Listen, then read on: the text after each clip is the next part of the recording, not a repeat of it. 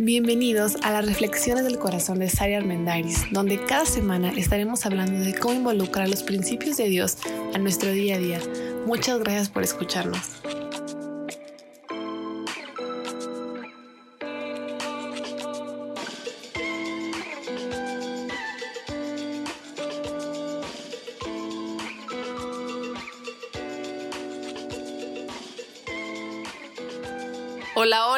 Bienvenidos a este nuevo episodio. La semana pasada estuvimos hablando acerca del pensamiento neutral, este equilibrio tan a veces complicado entre los pensamientos negativos y los pensamientos positivos. De entrada, todos creo que la mayoría estamos de acuerdo en que hay que vencer los pensamientos negativos, pero creemos que la contraparte es llegar a los pensamientos positivos y todo se puede, si lo voy a lograr, en mí está el poder, etcétera, etcétera. Pero Gerardo nos estuvo contando esta filosofía de vida de poder pensar de una forma mucho más equilibrada.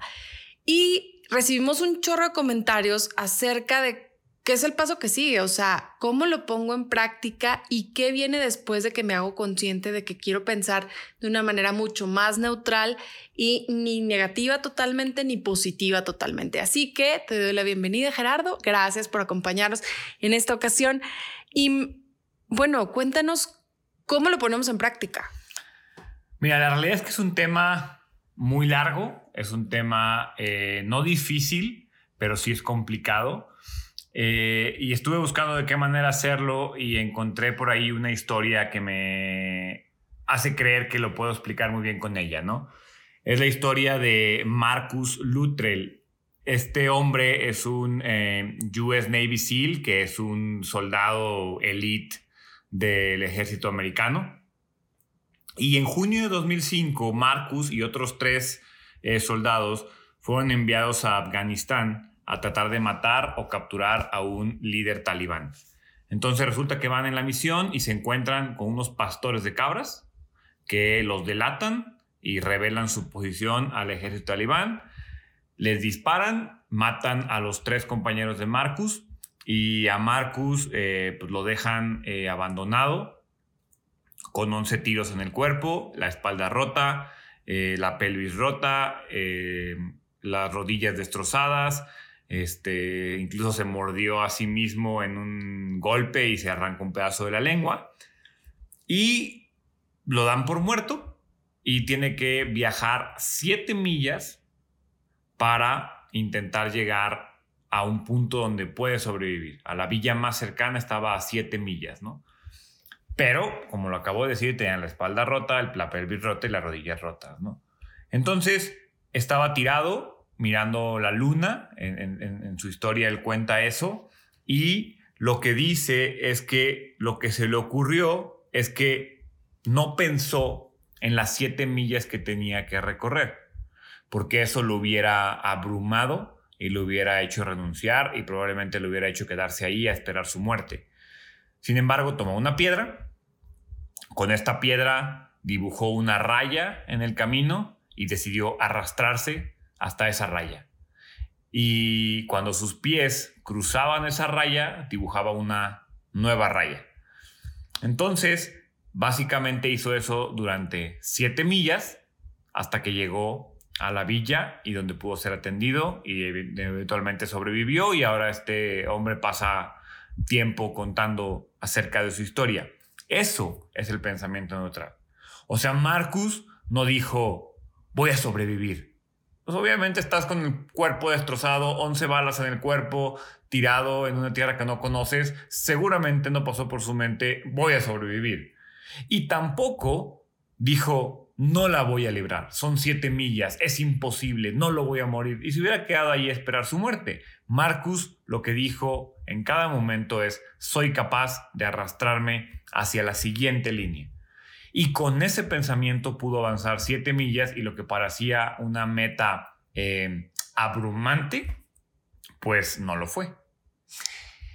Quiero pensar que no se trata de nunca decir si se puede o hay que echarle ganas. O sea, creo que es parte del ser humano como es echar porras, pero lamentablemente muchas veces en echar porras a otras personas, a nosotros mismos, a veces somos irreales. Mira, se trata de que la siguiente ocasión que la vida te presente un reto, que la vida parece que te está abrumando, que estás pensando, ay, ¿cómo le hago para que mi hijo sea un hombre de bien? Y ay, ¿cómo le hago para que me vaya bien en el trabajo? Y ay, ¿cómo le hago para cumplir el objetivo que me pusieron en la empresa? Se trata que en ese punto no pienses, todo me, sale, me va a salir bien, o no pienses, soy incapaz de hacerlo. Se trata de que en ese momento que la vida te abruma, que la, vida te avienta retos que parecen imposibles, evalúes la situación, definas qué sí puedes hacer, dibujes tu línea y te arrastres a ella. Claro. O sea, es como plantearse un plan en ese momento con lo que tienes que lidiar en ese momento. Y en ese momento entendiendo que estás solo y no solo de que vives solo o estás en la soledad, pero todos sabemos y seguramente a todos nos ha pasado que tenemos miles de amigos para las fiestas, para el relajo, es más, te vas a casar y no sabes a quién no invitar. Pero llega la pandemia, llegan momentos complicados y te das cuenta que no tienes tantos buenos amigos como crees. Y a veces tú y yo esperamos que en los momentos de crisis llegue alguien a ayudarnos.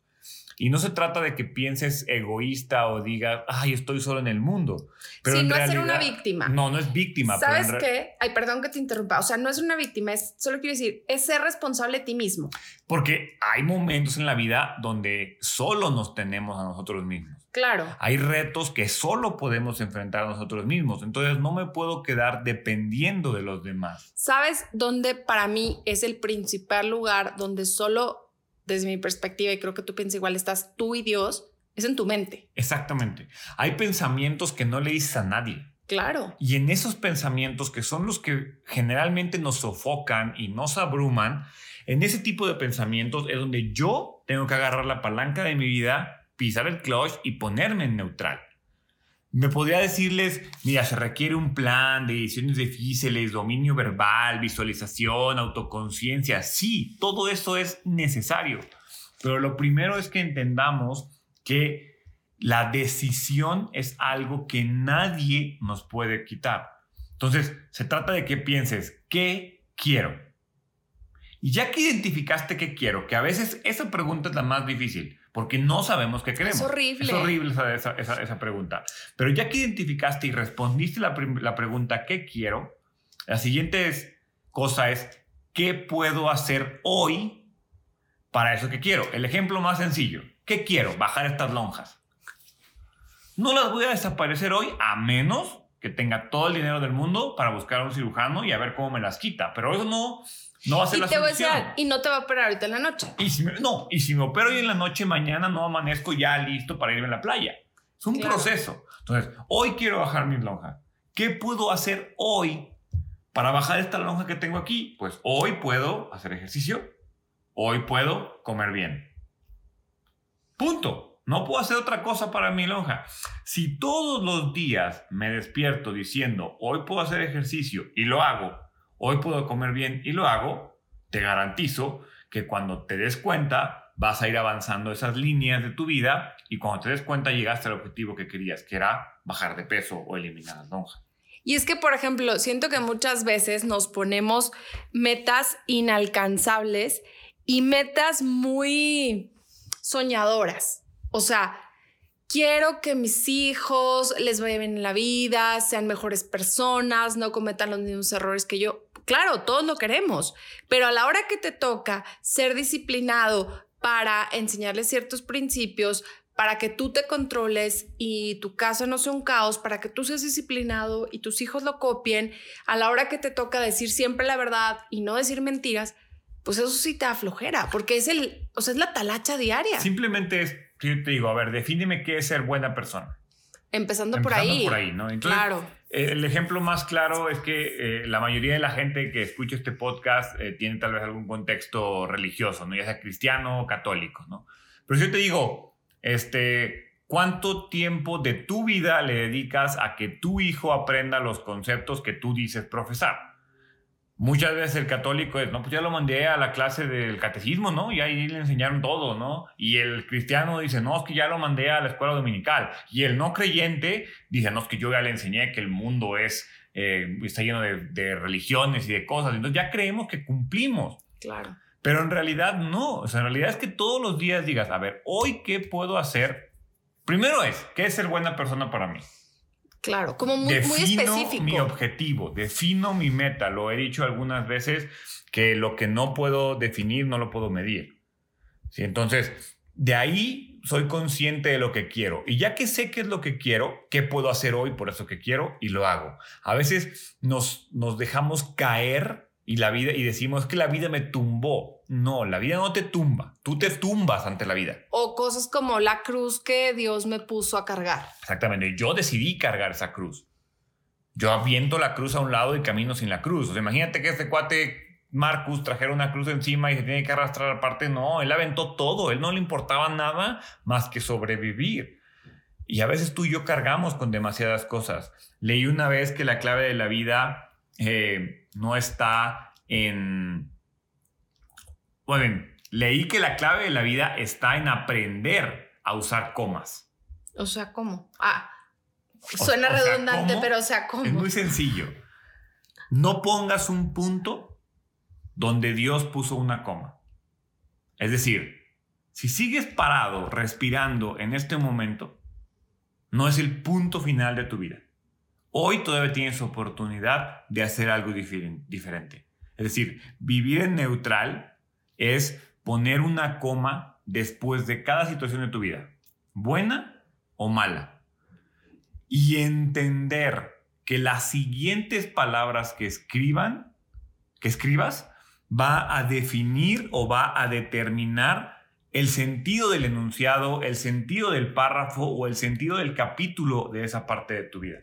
Si tú no estás listo para que ese capítulo se cierre como se está cerrando, no pongas un punto, pon una coma y di qué puedo hacer. Ahora, tampoco necies. Si ya la vida te puso un punto encima y no puedes quitar ese punto, punto y aparte, y Lidia con el punto. Otra vez, lidia con el punto y sigue otra vez. Pero al final se trata de que tú entiendas que el punto no te define. Lo que define es lo que sigue después del punto. ¿Qué es lo que hace increíble a una historia? Lo que pasa en el final. Todos recordamos, bueno, todos, mucha gente le habrá tocado ver esta serie de Lost, de Perdidos. A todos nos fascina la historia y todos odiamos el final. Y por eso no la volverías a ver. En cambio, ves alguna serie que te gustó, una película que te gustó y la vuelves a ver y la vuelves a ver y la vuelves a ver. Porque es el punto lo que define, es el final lo que define. Entonces, mientras no haya un final, sigue escribiendo tu historia.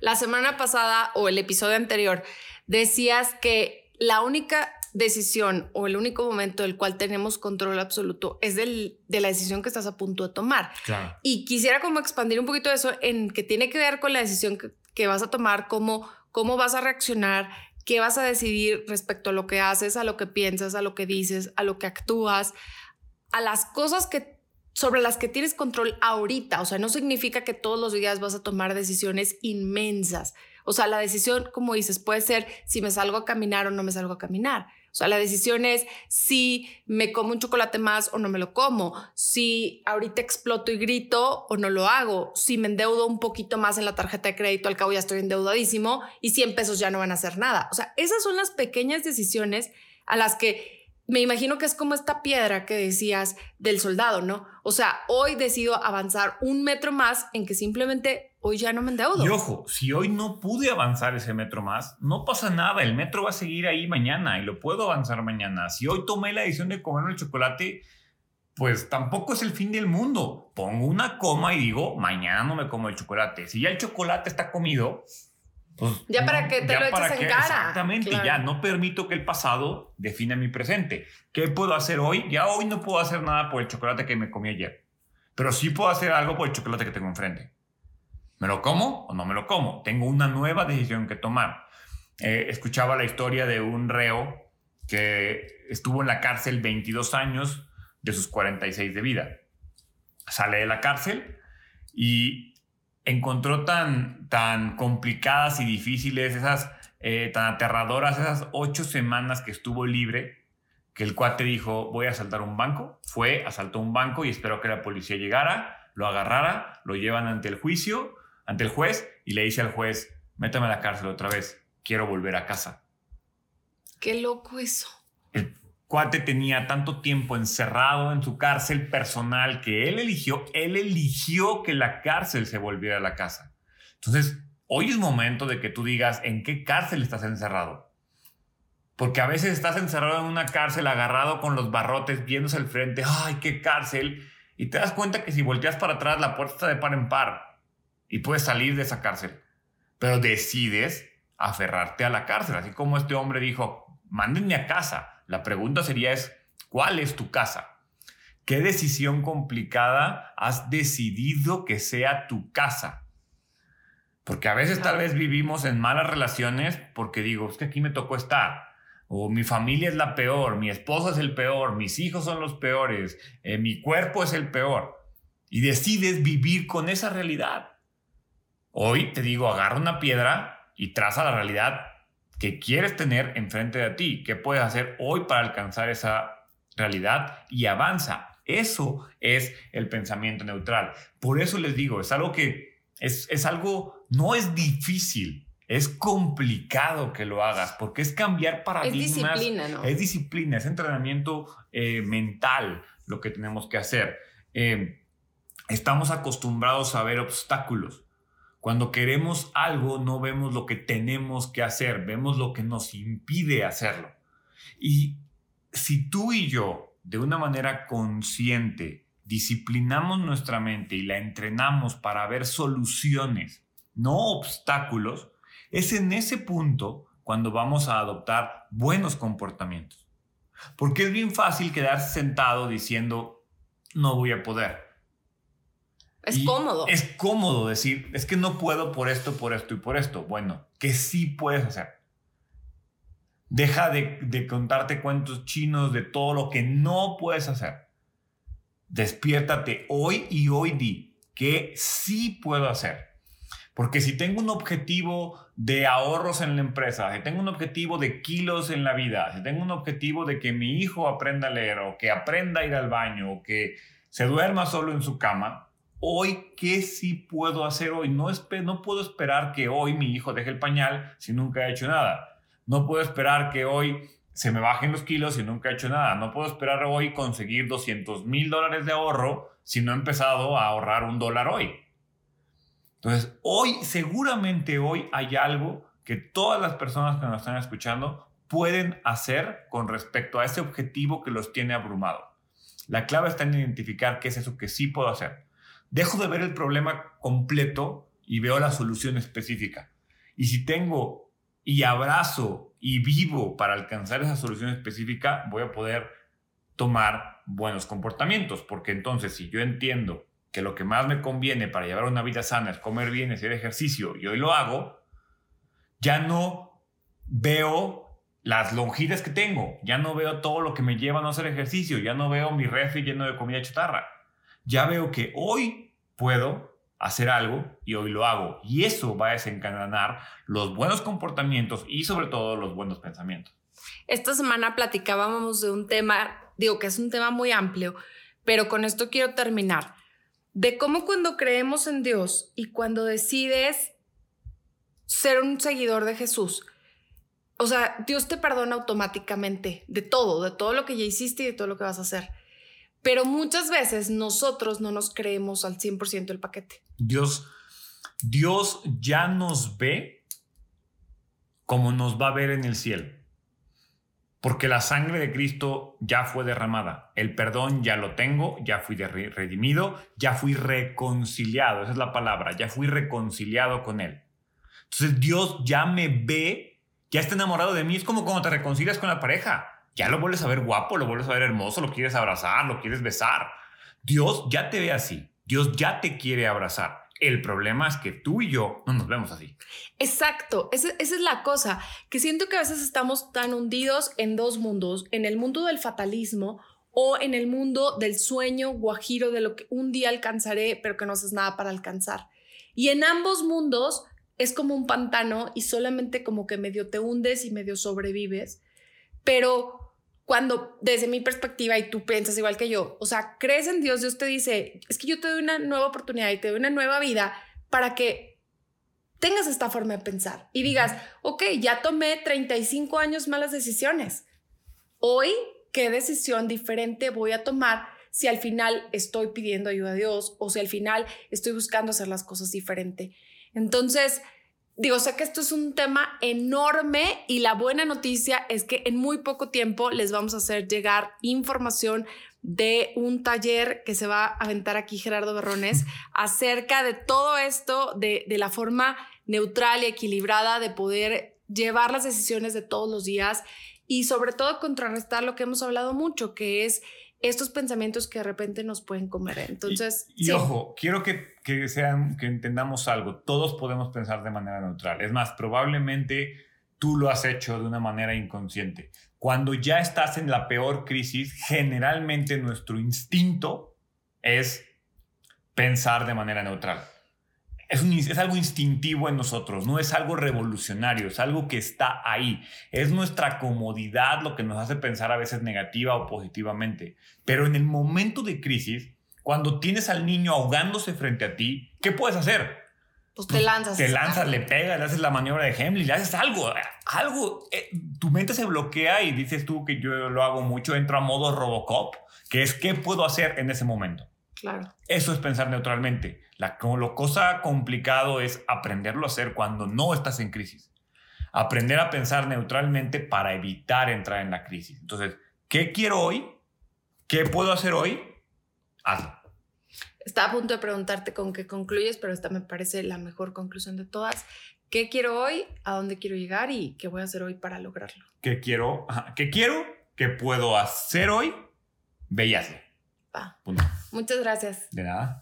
Gracias, gracias a todos por escucharnos. Realmente ha sido un deleite estas dos sesiones y como les digo, esperen noticias próximas para poder ampliar esto, eh, disciplinarnos, ensayar y practicar. Los invito a que compartan este podcast con quien creas que puede servirle. Nos encuentras ya en Spotify, en Apple Podcast, en Google Podcast. Conéctate, suscríbete y recibe todas las notificaciones para que semana a semana sigas escuchando más de cómo llevar los principios de Dios a las relaciones de todos los días. De igual forma, estoy en Instagram como arroba del corazón de Sari y sígueme porque hay muchísimo material nuevo por ahí, giveaways, etcétera, etcétera. Y siguen a Gerardo Berrones en arroba Sague Berrones también en Instagram. Súper. Muchas gracias a todos. Que tengan un excelente día. Bye bye.